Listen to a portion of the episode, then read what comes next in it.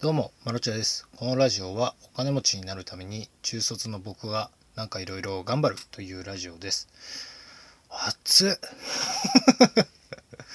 僕ね、あのーラジオをこうやって撮るときに、うちウォークインクローゼットがあるんですよね。そんな立派なもんじゃないんですけど、あのー締め切っててちっちゃい窓だけついてるんですよ。で、音が入っちゃいけないと思って、窓を開ける時はあるんですけどこのなんでしょう扉を閉め切っていつもラジオ撮ってるんですよ。すごい蒸してるんですよ今。なんでしょうね。梅雨だからってだからかな？すごい噛んだな。今回はですね利益の大きさよりも仕組みが大事というお話なんですけどもこれ何何かと言いますと友達とね電話をして喋ってる時にあのコロナ禍なのでビデオ通話とかであの飲んだりとかたまにするんですけどもその時に友達が「投資覚えようと思ってさ」って話してたんですよ。で友達なのでなんか長期的な資産運用インデックス投資とかだったら教えよっかって言ったんですよ。そしたら友達がですね「あのだってお前金持ちじゃねえじゃん」って 言われたんですよ。まあ金持ちではないんですよ。確かに。確かに金持ちではないんですがその何でしょう運用する仕組みは一緒じゃんっていう話で1億円を投資して配当金として500万円もらうこれが何でしょう金利が5%の場合ですね。で1万円投資して500円のあの配当金をもらう。これどっちも金額は違うんですけど仕組み一緒なんですよ。運用方法も一緒だし。あこうやってそのなんでしょう知識を知るチャンスを逃していくんだなっていうのをなんか思った瞬間ですね。で結局その友達はなんか僕から教えてもらうっていう気にはなれずに。未だにあの教えてません。このラジオ聞いてる人過去にねなんか投資について話したことがあったのでそれを聞いてもらったら多分僕の友達よりもすぐに。あ投資知ってるって感じになると思います。なんだかねそんなことがあったのでこれラジオにしようと思って。ラジオにしました。あれどうすんすかね。なんか知りたいと思った時やっぱあのー何でしょう。1億円持ってますとか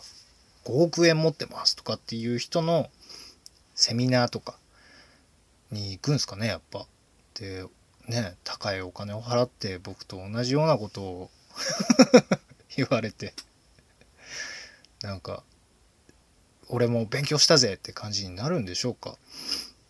なんかセミナーもねその良し悪しはあると思うんですよ。もちろんもっともっとその中級者上級者向けのセミナーもあったりとかするんだと思うんですけども全然処方的なことだったら基本的なことだったら誰から聞いても一緒だと思うんですよね。なんかとりあえず仕組み分かってじゃあこれをもっと利益を出すにはどうしたらいいとかまあそうなってくるとねデイトレードみたいなギャンブル性があったりとか結構高配当だけどリスクも高いとかそういうバランスを取り始めることになるんでしょうねポートフォリオが。なのでそっからじゃないですかまず基礎から基礎を学んでからそれになってくるじゃないですか。だからななんで基礎的なことですらその上級者から教えてもらわないといけないのかっていう頭固いなーって思いながらも。あのちなみにね僕は本を読みました。5冊ぐらいですかね。なんか大体一つの分野を覚えるのに僕5冊5冊か。なんかイントネーションおかしかったですね。5冊読むんですけど。まあそれ5冊も読んだらね大体言ってるところがこう重なってくるじゃないですか。まあこれが基本的なことなんだろうなと思ってあの資産運用しております。なんかね本当は自分の片腕を伸ばしたぐらい本を読むとその本の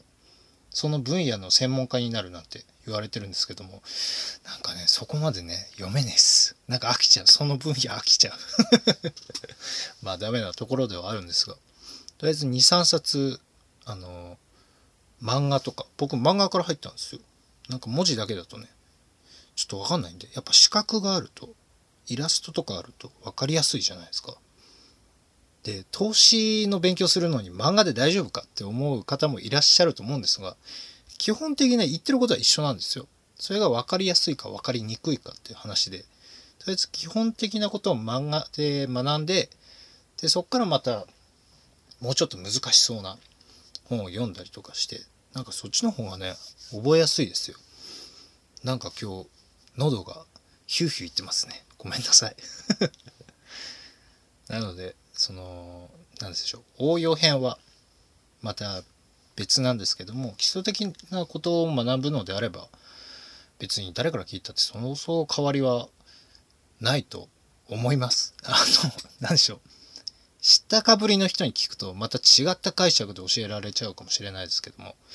まあ、結局本読むのがね一番楽だし確実ですよ本ってやっぱこう出版するからにはいろんな人がああじゃないこうじゃないっていう審査を通ってこう出てる本だったりするのでそんなに間違ったこと言ってる本ってないと思うんですよね。なのでぜひぜひあの本を読んでみてください。それじゃあこの辺でマロチャでした。バイバイ。